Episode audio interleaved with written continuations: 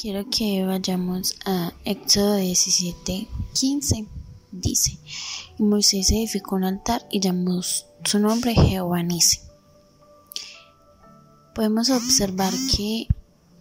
nuestro Padre no solo es ese Dios que nos ama, que nos cuida, que nos enseña a hacer sacrificios por amor al prójimo, sino que es ese, sino que es nuestro estandarte. Va al frente de nuestras batallas avisando en el mundo espiritual que nos respalda, que vamos bajo su cobertura y como si esto fuera poco nos da la estrategia única para ganar la guerra, aún utilizando a nuestro propio enemigo, como pasó en Segunda de Crónicas 20, versículo 21, y dice, y habiendo y habido consejo en el pueblo,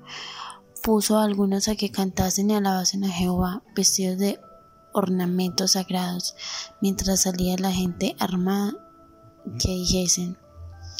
glorificad a Jehová, porque su misericordia es para siempre. Y cuando comenzaron a entonar cánticos de alabanza, Jehová puso contra los hijos de Amón, Amó, de Moab y del monte de Seir, las emboscadas de ellos mismos que venían contra Judá y se mataron los unos a otros. Yo creo que esa es una gran muestra de que tenemos el Dios de lo imposible, el Dios que nos cuida el Dios que siempre va delante de nosotros.